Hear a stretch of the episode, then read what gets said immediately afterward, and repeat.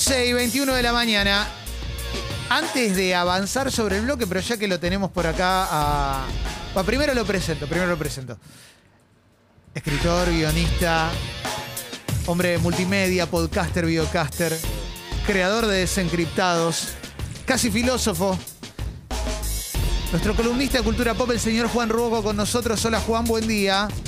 Hola Clemen, ¿cómo va? Martín, Diega. Hola, Un gusto hola. compartir otro Poquito miércoles querido. todos acá. Ju- Juntos en familia. Claro que sí, claro que sí. Juan claro que sí. querido, felicitaciones por el podcast otra vez por las dudas, ¿eh? Sí, Muchas sí, sí. gracias, Martín. Muchas gracias. Vamos a hablar del podcast, ¿eh? Al cierre de la columna ¿Cómo vamos a hablar un poquito del podcast porque siempre, siempre amerita charlar un poquito. Eh, antes de arrancar con la columna, Juan, eh, te cuento que estuvimos hablando, bueno, varias cosas a lo largo del programa y oyentes pidieron eh, algún audio viejo de, de Gente Sexy, que era un programa de radio hace muchos años. Eh, así que este es el último audio que ponemos de los audios viejos solo porque lo pidieron y porque sé que ni Juan, ni Diego, ni Martín lo escucharon. La señora que está feliz porque donó una prótesis, por favor. A ver. Quería felicitarlos por el Día del Periodista. Gracias. Mi Gracias. cuota del día fue que di una prótesis de una pierna que tenía acá de mi esposo fallecido, se lo di a un vecino para ver si la podía adaptar. Y estoy muy contenta porque parece que sí, que la pudo adaptar. Gracias. Perdón. Y si no se adaptaba, volvía. Sí, destruye. Claro. Tremendo, Si no se adaptaba, volvía. Tremendo, tremendo. Sí, Fuerte, ¿eh? Tremendo. Me lo llevo Yo me- yo me acuerdo de algunos audios de esa época. Sí. Pará, pará, pará, pará. En el día del perro, porque si a Juan lo destruyó este, vamos con el del perro. Yo tenía un perro muy querido. Oh. ¿Puede ser, Martín, o te estoy arruinando la vida? Es un. Estamos haciendo un rewatch. un re, relisten. Estamos reaccionando a audio. Sí, sí, sí. Reacciona, claro. Clemente reacciona a. No, vos No, reaccionás. vas a ver cómo vas a reaccionar vos. A él lo tenés, el de yo tenía un perro muy querido. Ahí va. Yo tuve un perro muy querido y perdí una hija y cuando todos se iban de casa yo lloraba a la mañana, lloraba, largaba toda mi congoja y él, y él me acariciaba y lloraba junto conmigo. Y un día mi hijo dejó la puerta abierta y el perro desapareció. Gracias. Gracias a vos. Y por último. amigo el hijo, ¿no? En tremendo. El hijo, un hijo de puta. Hay que hablar. Esa era la nota. El hijo era un sorete. Esa era la nota, ¿eh? Sí, sí, sí, Sí. quería heredar, quería heredar. Sí. Y la última, porque hoy estamos muy atravesados por Sí, la emoción. el Sí. querido Julio Bazán. ¿Lo, lo ubicas a Oh, Julio lo Bazán? escuché. Sí, lo escuché, lo escuché. ¿Lo escuchaste recién? cuando venía, estaba viniendo para. Porque yo no salgo, ya no salgo más desde casa, tengo un pequeño estudio donde hacemos Vamos. Vicioso y Mirá. salgo de ahí. Te llenaste de mal, guita, y ¿eh? vengo en el auto y vengo escuchando el programa. Ahí en Puerto Eh, Madero. Casi choco. Un Con el, con el robocódromo. audio de Julio Bazán casi choco. a- Esto es en vivo, ¿eh? Bergoglio. Ay, papa, argentino. Y se va a llamar Francisco. Hay sorpresa. Hay júbilo entre los argentinos. Vamos a tomar una ferroquina. Dios mío. ¡Ay, júbilo! Bueno. ¡Ay, júbilo! Es hermoso. Ay, tremendo. Es hermoso, es sí, hermoso. Sí, sí, sí. Bueno. No, no, me, me mata, me mata, me mata. Me mata Julio. No lo había escuchado originalmente. El No, audio yo Julio. Bazán ahí. Sí. Yo tampoco. Yo- Aparte parece, es como que la voz le sale para adentro, ¿no? Sí. Como que- No puede, Oh, claro, sí. por Oh, eso. oh. Él anuncia la noticia un minuto después que el resto de los corresponsales. Siempre en el- blanco y negro, es El blanco y que se comió cuando volvió. Yo lo que me acuerdo de ese día es el rifle Varela gritando Argentina, Argentina. Me acuerdo de eso. Sí, todo es un penal para los argentinos. Todo. Y, y todo. Feynman, y Todo, Feynman, todo es un penal contra todo, Brasil. todo es un penal ¿no? de Goico, ¿no? El Sí. bypass, todo, y. Feynman esa mañana o el día anterior diciendo, hay más chance que yo sea nueve de boca que, que haya un papa argentino. Claro, claro. Sí. Bueno, y salía Después vieron jugar a Soldano y casi, ¿eh? sí, Casi. claro, claro, claro. Bueno, todo esto es cultura pop y la columna de Juan Rocco es cultura pop también. Hoy vas a hablar de un personaje. Mira, yo te voy a decir una cosa. Sí, sí, sí. A mí se me cayó en, en los últimos años, pero A ver. porque ya lo veo vestido. Es horrible lo que estoy diciendo, pero bueno. Es un garro. Sí, la, la, digamos, la espiral que tuvo de decadencia no, no se detiene. Yo de- vamos a hablar, hablemos de, los, de las primeras películas. Sí, nada más. claro, Hablemos claro, de los claro. primeros cuatro. Las primeras cuatro películas, para mí. Una, una cosa linda que tiene la cultura es que uno. eh, o por lo menos esta época de la cultura, es que uno se puede armar su propio canon. ¿no? Sí. Decir, bueno, hasta acá para mí vale, todo lo demás no existe. Totalmente. Uno puede hacer ese ejercicio. Ya no hace falta. eh, eh, me pasa con Terminator. La 1, la 2 y todo lo demás no existió para mí. No la sí, vi. O a mí sea, me pasa lo está. mismo, sí. Y, y- y Kevin Smith, de quien vamos a hablar hoy, un gran director en los 90, entre el 93 y el 99, tuvo cuatro películas bastante buenas. Y después todo lo que vino es mejor olvidarlo. Es raro, sí. Yo no soy muy fan del chabón, pero eh, sí la- las películas de los 90, sobre todo Clerks, me, me dieron felicidad, sí. Sí, sí, sí. Lo que tiene Clerks es una película eh, bastante copada, pero de ver hoy, hoy incluso también para cualquier persona que esté en algo medianamente audiovisual, siempre para mí es una película que recomiendo ver. Pues es una película que se hizo con muy poca plata y de, de una forma bastante inteligente en, en el diseño de la producción. Es sobre dos cajeros, es un, es un pibe que tiene un kiosco y al lado hay un videoclub, imagínate la época que es, un videoclub. Y toda la película son diálogos de ellos dos, de que no quieren estar ahí, de que no les tocaba, justo ese día al pibe del kiosco no le tocaba estar ahí, está todo el día quejándose, y gente que entra al negocio y diferentes situaciones. Y Sí. básicamente la película es eso, es- son dos, dos locales y dos personas hablando. Eh, la película fue bastante, en, en su momento salió y tuvo como, nada, Kevin Smith, la- el director, la había bancado de su propio bolsillo, creo que pagó una cosa, gastó algo así como 5 mil o 10 mil dólares para hacer la película y al toque la compró Miramax y Sí. ahí se lo- lo sumó como a la, al rooster de directores y bueno, fue haciendo su carrera en Hollywood y demás. Pará, eh, Eh, algo para aclarar ahí es que el estudio Miramax, que es el de Harvey Weinstein, en ese momento Claro. estaba explotando, no era la- el tanque que es ahora, sino que apostaba mucho a gente, bueno, lo- el, el más conocido es Tarantino, ¿no? Obviamente. Sí. Exactamente, exactamente. Era como, de alguna manera, era el, el estudio chiquitito de Hollywood que apostaba por nuevos directores. Y lo que tenía Weinstein, aparte de ser un violín, era que era muy vivo en cómo promocionar. Excelente como a- el paso. Ese que andaba bien, que jugaba, Sí, que- que sí, jugaba sí. bien al tenis. Que Claro. Así Claro. al pasar la Ah, tiraba. claro. Aquel equipo que era un violín. Porque, claro. Sí. Eh, el tipo tenía, tenía grandes estrategias de marketing, generaba, lo, lo que le gustaba hacer era generar polémica con sus películas. Él sabía que si lograba introducir algo polémico en, en- en los medios, eso le iba a generar ruido suficiente como para que la gente vaya al cine. Sí. Entonces su, est- su estrategia era siempre, che, o quieren censurar tal película en tal lado, o no vean esta película porque es un desastre. Bueno, te- te- tenía como esa movida. Y esto lo cuenta Kevin Smith en un libro, en, su libro autobiográfico, que no recomiendo que lo lean porque no sirve para nada.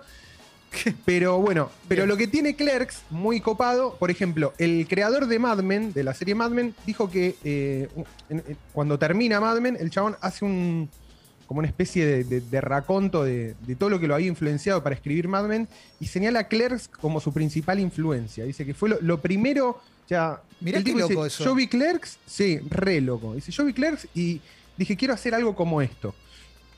Este, Que no se parece mucho, la verdad. No, se parece en, para mí no se parece en nada, salvo, salvo quizás en el tema de el diseño de producción, de decir, bueno, medio que Mad Men, gran parte transcurre, o por lo menos las primeras temporadas, en un solo escenario que es la agencia, ¿no? Sí. Entonces es como un mundo cerrado donde todo sucede ahí.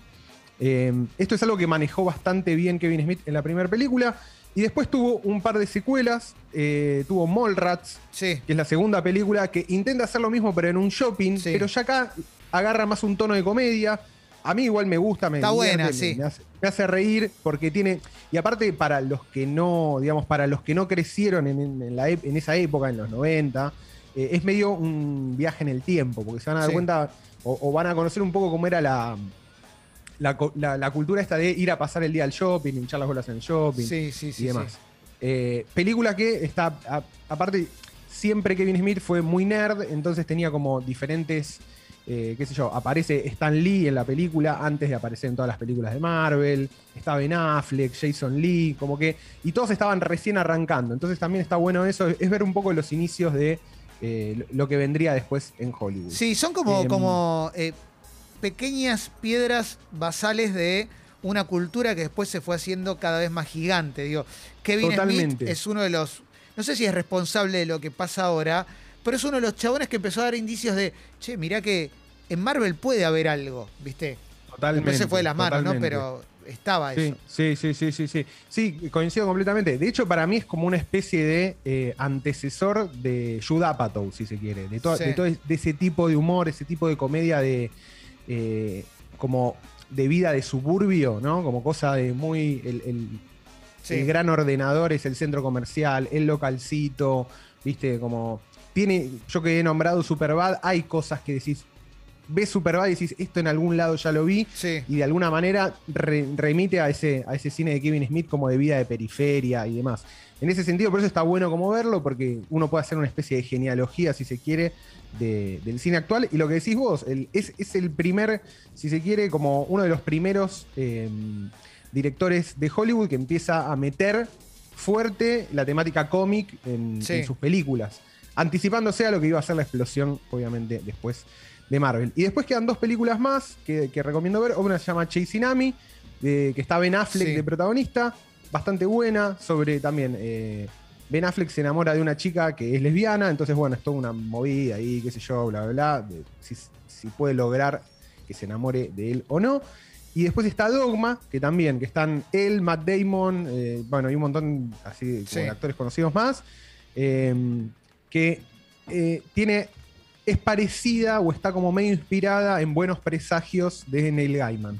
Sí. Eh, es un poco la misma premisa. Dios desaparece, nadie sabe dónde está, nadie, se- nadie sabe qué pasa, dos ángeles bajan del cielo a buscarlo y el diablo medio que aprovecha en ese momento para desatar el apocalipsis y qué sé yo, y lo tienen que frenar ahí un par de, un par de freaks. A mí me parece que personajes como Kevin Smith eh, son personajes que se mueven mucho mejor jugando al margen de- del mainstream que cuando el mainstream los viene a buscar y se los intenta y Sí, los intenta totalmente. fagocitar, que es lo que suele pasar siempre. ¿Se lo dirías, Clemen, a él en la cara? Sí, si tengo vos, se lo digo. Y le digo que se, que se vista mejor también. Se lo digo.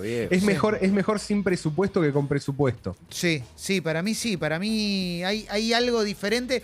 O quizás es simplemente eh, algo muy romántico lo que estoy diciendo yo. Digo que, que me gusta más, me parece más romántico ese personaje, él, Sí. él arrancando, eh, sentando las bases de, de- de- de cómo se entendía la cultura pop en ese momento. Inclusive, de alguna manera tiene algo tarantinesco en esa cosa de poner el diálogo, el diálogo banal supuestamente en una escena. Exactamente, exactamente. Diálogos que no, que digamos que narrativamente no agregan nada. Por ejemplo, Sí. en Clerk se la pasan discutiendo sobre esto. ¿Qué, qué, qué episodio es el mejor? Si episodio 2, si episodio 3. Sí. Y digamos, y to- todas estas charlas que después, bueno, eh, el que va a tomar mucho ese estilo de diálogo es Josh Whedon, director Sí. de Buffy y después director de un montón de películas del MCU, o, o por lo menos de las de Avengers. Este como el, el- el diálogo banal en el medio de, o sea, Thor se está fajando con un ser de, de otra dimensión y le tira un chiste sobre la última película de Tarantino en el medio de la película. Sí. Me ¿no? gusta Como- eso. Sí. Y eso, y eso como, Un fuera de pista. como lograr Total. Exactamente, que la cultura pop de Yankee sea como la cultura de también de los personajes que están adentro de la película. Hay también algo ahí que es que es difícil de que alguien joven lo pueda comprender ahora, pero si vos hablabas de Star Wars en el 94, 95, 93, en esos años, estabas hablando de algo que ya estaba medio caído en desgracia. ¿viste? Totalmente, Hasta que totalmente. se anunció que iba a volver y todo. En ese momento era una cosa como más de. Eh, o del nostálgico, el que le, le había quedado gustado, pero ya no, no estaba ni de moda, ¿viste? Estaba como un- en un costado y solo sobrevivía por libros de, de- de- de cómics, ¿viste? Por novelas gráficas. Totalmente, O, totalmente. o no, o gráficas, ¿no? Sí.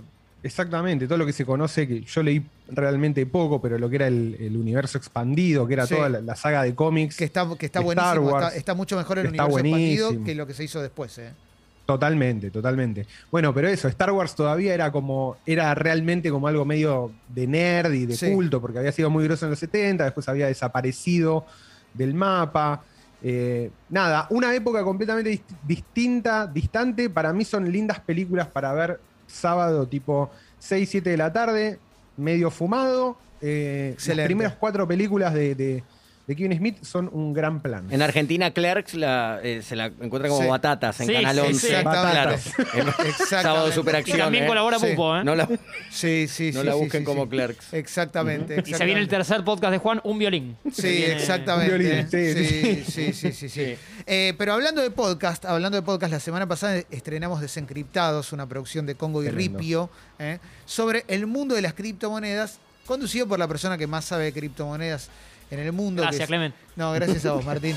Y el querido Juan crack, Rocco. Martín. Sí. Bueno, primero dos cositas. Te quiero preguntar, ¿qué repercusiones tuviste el primer episodio? ¿Y de qué va el segundo episodio que se estrena ahora? Bueno, me escribió un montón de gente saludando, eh, diciendo que estaba buenísimo, que, que le- mucha gente que lo usó para recomendárselo a, a- a sus amigos, ¿no? Como Bien. esto de, che, me- la gente que ahora a mí me pregunta de... ca- ca- Cada uno se convirtió en, Sí. su- en el pequeño Juan Roco de su grupo, ¿no? Ahora Sí. hay, cada grupo de amigos tiene uno que sabe de Bitcoin. Entonces, cuando le preguntan y ya se hinchó la bola de responder, manda desencriptados. Excelente. Así que, así que está buenísimo. Eh, y este segundo capítulo de Bitcoin está, de, perdón, de desencriptados, está eh, apuntado estrictamente a cómo comprar y cómo vender Bitcoin. O sea, este es como el más accionable de todos. Excelente. Eh, así que excelente. eh, este, este es el, este es el capítulo para compartir. Eh, punto cero, el que te pregunta, no sé, no sé nada, no sé, quiero meterme, pero no sé qué hacer. Bueno, capítulo 2 va, va derecho para ellos. Busquen desencriptados ahí en Spotify, síganlo, así siempre tienen las novedades, porque es un gran podcast en el que conduce Juan Rocco, producido por Congo y por Ripio, para entender el mundo cripto, que es un mundo que no está de paso y es mucho más amplio que pensar solamente en Bitcoin. Juan, la columna obviamente la subimos a Congo Podcast, como siempre. Una vez más, gracias por charlar con nosotros. Ah, pará, hay un audio. Me dice Tincho, no sé qué será. A ver, Atención. a ver sorpréndeme. Oh, oh, Juan Rocco, Juan Rocco y su columna. Hay júbilo en los oyentes. Julio Basante Sí. saludó, Juan. no chiquen. Mismísimo Julio Bazán. Qué No, puedo pedirle más a la vida. Qué bárbaro. Impresionante, viejo. es un regalo de Congo para vos, che. Sí. Che, busquen. Real Juan Ruoco en redes, eh, Real Juan Ruoco en redes y ahí van a encontrar todo lo que obviamente tuitea, sube y demás, pero también el link a todo lo que escribe, eh, porque es un multiverso en sí mismo. Juan, como siempre, gracias por coparte. Un gustazo, un gustazo y nos vemos el miércoles que viene. Gran abrazo. Claro que sí, abrazo Pero, grande, eh, gran bien, abrazo, eh, bien, desencriptarla bien. Sí. Pasó Juan Ruoco por Expreso Doble.